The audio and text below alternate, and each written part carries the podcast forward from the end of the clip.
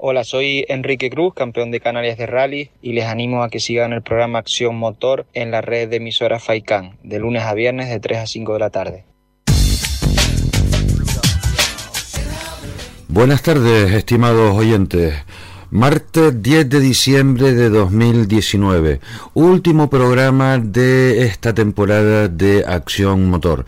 Han sido tres meses estupendos que hemos podido compartir las noticias, las novedades, los acontecimientos y algo de información y conocimiento acerca del sector de la automoción, en el que lógicamente incluimos eh, el automovilismo, el motociclismo, el todoterreno eh, y por supuesto eh, la movilidad sostenible.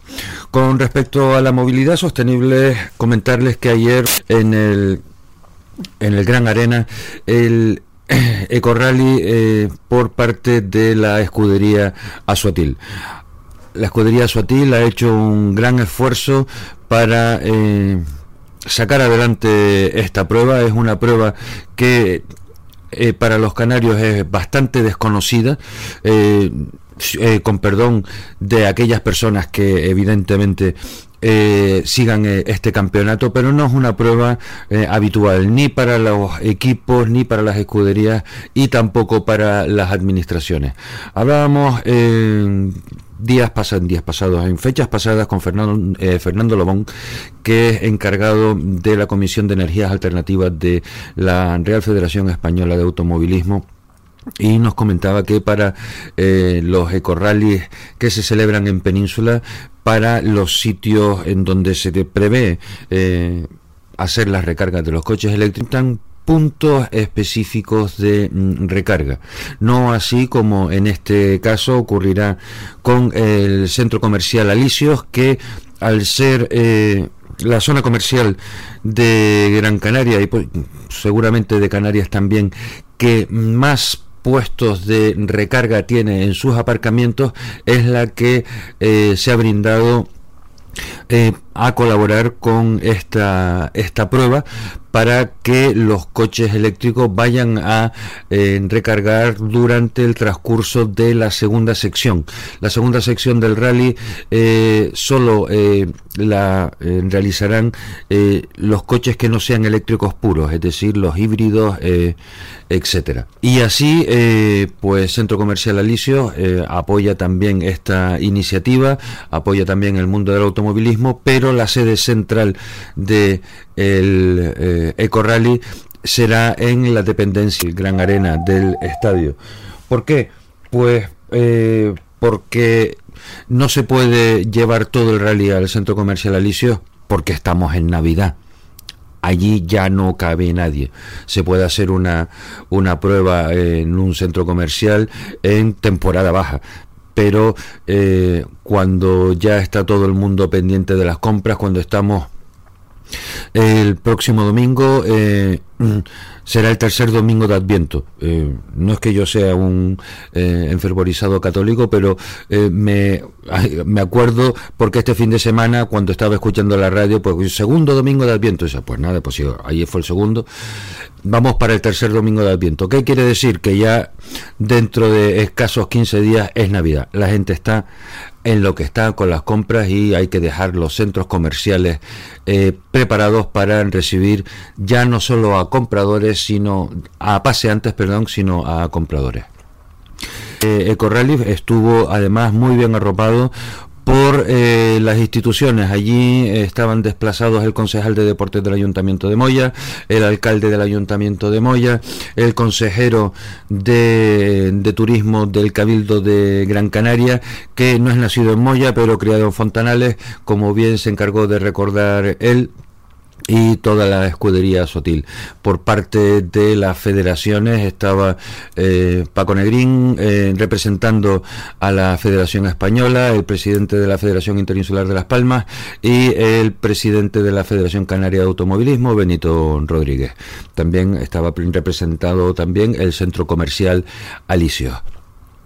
Y eh, bueno, una de las cosas interesantes que será motivo de la, una de las llamadas de hoy es cómo funciona un ecorally, cómo se puntúa un ecorally. Eh, un ecorally no solo eh, tiene que ver la regularidad, sino también eh, la eficiencia. Siendo incluso más importante la eficiencia que la regularidad. Comentaba Manolo José Santana, que fue el maestro de ceremonias el día de ayer, que en el Rally de Cataluña, en el Eco Rally de Cataluña, la eh, eficiencia prima en un 80% sobre la eh, regularidad que solo puntúa un 20%. Así que eh, los pilotos tienen que eh, compaginar eh, un tablero de juego diferente si quieren optar por, por el triunfo. Hoy hablaremos con un participante en ese corrali que ya tiene experiencia en estas lides y de esa manera pues nosotros también podremos saber un poco cuál es la mejor manera de seguir una prueba de este tipo. No podemos eh, obviar eh, que ayer también ocurrían importantes. El programa de ayer lo cerramos con una entrevista en profundidad con Juan José Alonso Prieto, director de la revista eh, Motor 2000, que notaba su opinión acerca de la moción de censura presentada por Ulises Barrera al presidente de la actual Federación Interinsular de Automovilismo de Las Palmas. esa misma tarde, cuando eh, nos vimos eh, Juan José y yo en la presentación del Eco Rally, me decía, ¿tú puedes creer que cinco minutos más tarde, después de... Eh, de acabar nuestra conversación, recibo la comunicación de que Miguel Ángel Domínguez, eh, presidente de la escudería eh, Más Palomas y asambleario eh, por el estamento de clubes, había presentado otra moción de censura al presidente actual de la Federación Interinsular de Automovilismo de Las Palmas. Y le comentaba yo sonriendo también, sí, pues tiempo entre recibirla tú y yo fue que yo tardé más en llegar en llegar a casa y cuando llegué pues también me enteré de lo mismo. Ahora, ¿qué va a ocurrir? Pues eh, decía con razón eh, Juan José Alonso Prieto, pues el que quiera saber qué es lo que va a ocurrir va a tener que empaparse mucho las leyes que afectan y dirimen la regulación eh, de este tipo de procesos ya hay opiniones para todos los gustos.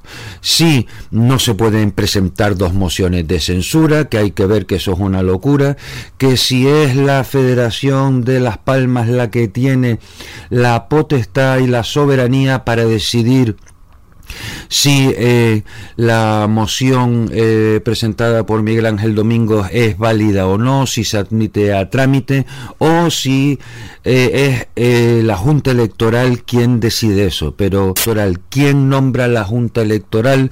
La Junta Electoral la nombra la Federación Canaria de Automovilismo, la está eh, designada por eh, la Dirección General de Deportes o por la Consejería de Deportes del Gobierno de Canarias, etcétera, etcétera. Son muchísimas eh, preguntas.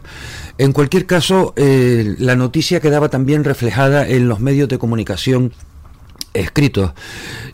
hoy había un casi le dedicaban un pie de página a la noticia de esta presentación, en la cual, eh, por un lado, se mencionaba la moción de Miguel Ángel Domingos y también la de Ulises Barrera, en donde el, redactor de la noticia, que lamentablemente, y me van a disculpar, no recuerdo ahora eh, quién era o quién ha sido, decía que la maniobra de la moción de censura presentada por Ulises Barrera era una maniobra de bloqueo, de bloqueo hacia, cualquier otra eh, posible moción de censura que pudiera ocurrir.